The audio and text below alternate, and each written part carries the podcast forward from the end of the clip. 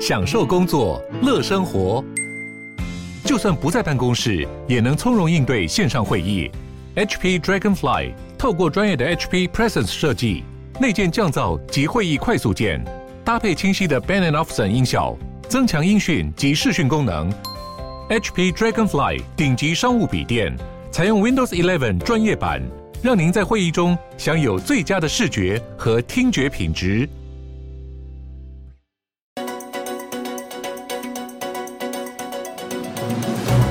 欢迎来到远见国际周报。全球正在发生哪些大事，又将带来哪些冲击呢？远见 On Air 每周精选三则关键议题，解析背后脉络与影响，和你一起接轨国际。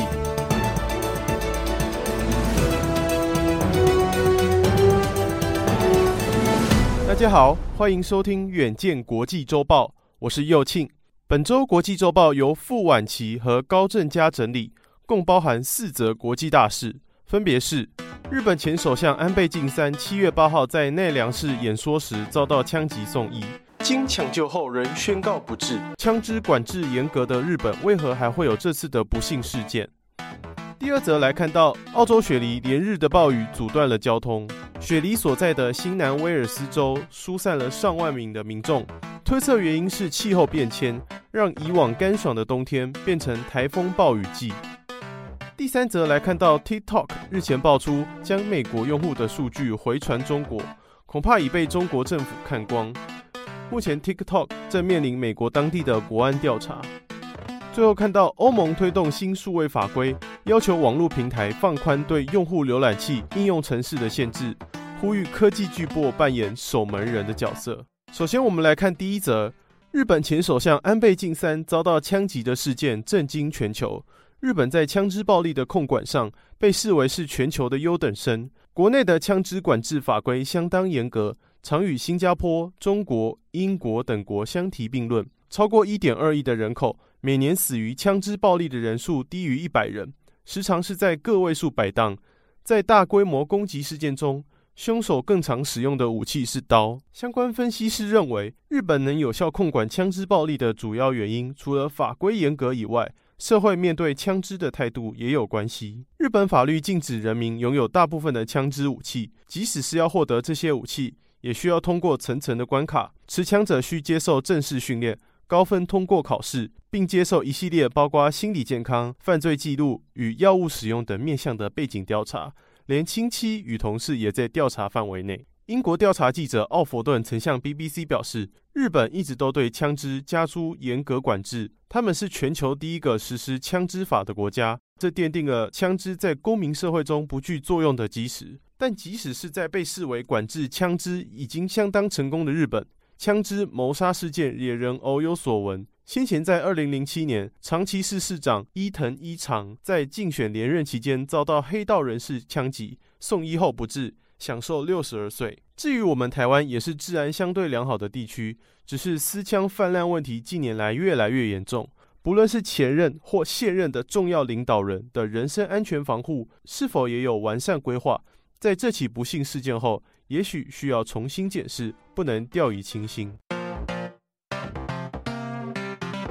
第二则新闻转到澳洲，澳洲今年迈入第二个反圣婴年。首都雪梨所在的新南威尔斯州因暴雨疏散上万名民众，未来几天仍然有可能发生灾情。然而真相令人心惊，原来七八月的雪梨过往都是凉爽的冬季，今年受到反圣婴年影响，西太平洋海面温度增高，气候巨变让台风和热带风暴快速增加。当局也警告，未来几天可能出现山洪爆发或土石流等灾情。由上空俯瞰雪梨的市容。举目所及，街道都泡在水中，救难人员只能靠浮艇进行搜救任务。不仅如此，全球各地也陆续传出极端气候的灾情。西班牙和葡萄牙正遭受一千两百年来最严重的干旱，以及印度和巴基斯坦受到破纪录的热浪侵袭。种种迹象都显示，全球暖化将为人类带来难以想象的气候浩劫。针对暖化危机，联合国政府间气候变化专门委员会（简称 IPCC） 提出警告：假如各国不尽快开始减碳行动，本世纪末的全球升温幅度将突破摄氏一点五度，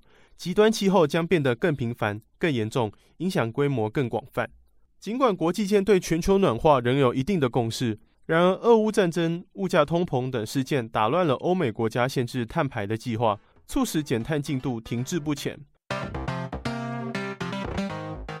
第三则是关于 TikTok 的新闻。近日，美国参议院华纳和卢比欧共同要求联邦贸易委员会（简称 FTC） 针对 TikTok 及其母公司字节跳动启动治安调查。官方曾承诺将用户讯息存取在美国，而非母公司字节跳动所在的中国。然而，根据美国网络媒体 BuzzFeed 揭露，该公司近期流出内部会议录音档。原来，中国母公司员工一直拥有美国用户隐私数据的存取权，不仅证实了 TikTok 过去的承诺与事实不符，也使整起事件上升至动摇美中关系的国安议题。针对 TikTok 引发的治安危机，美国联邦通讯委员会（简称 FCC） 上周致函苹果、Google 两家科技公司，要求业者移除应用程式商店的 TikTok 软体。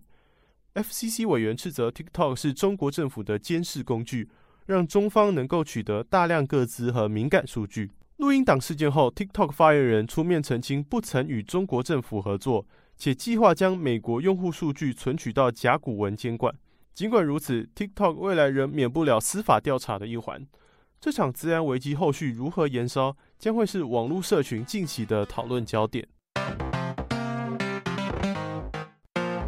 最后来看到欧盟推动的新数位法规，根据路透社报道。欧洲议会近日批准了约束科技公司垄断行为的数位市场法，以及审查网络平台内容的数位服务法，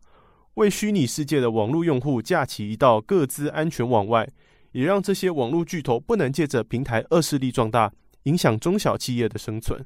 细探法规内容，数位市场法要求网络平台业者扮演守门人的角色，提供公平商业环境与弹性平台互动。欧盟反垄断事务负责人维斯塔格提到，过去这些科技巨擘阻碍了企业和消费者从数位市场获益的途径。现在法规上路后，苹果等企业将被迫开放其他应用程式商店，而非强迫用户使用苹果自家软体和系统。另一方面，数位服务法则针对平台操作制定各项法律规范，包括禁止针对儿童或依据宗教、种族。政治倾向等特定族群发送目标性广告，禁止弹出式视窗和误导性按钮等不良操作。数位服务法提升网络用户的资安保护网，详细规范科技网络平台各自的操作与流向，保障民众的隐私免于科技企业滥用。针对违反数位法规的企业，欧洲议会也祭出了相应的法则，违反数位市场法的业者将被罚全球总营收的百分之十。违反数位服务法的业者则被判罚百分之六，重复违规将持续累加罚款。如此看来，Google、苹果等科技巨擘也势必要承担更多责任，尽责地做好网络治安守门人的角色，否则难逃重罚，让企业获利锐减。以上就是我们这周的国际周报，敬请大家每周锁定远见 On Air，帮我们刷五星评价、订阅、留言、分享，让更多人知道我们在这里陪你轻松聊国际财经大小事。我们下周见。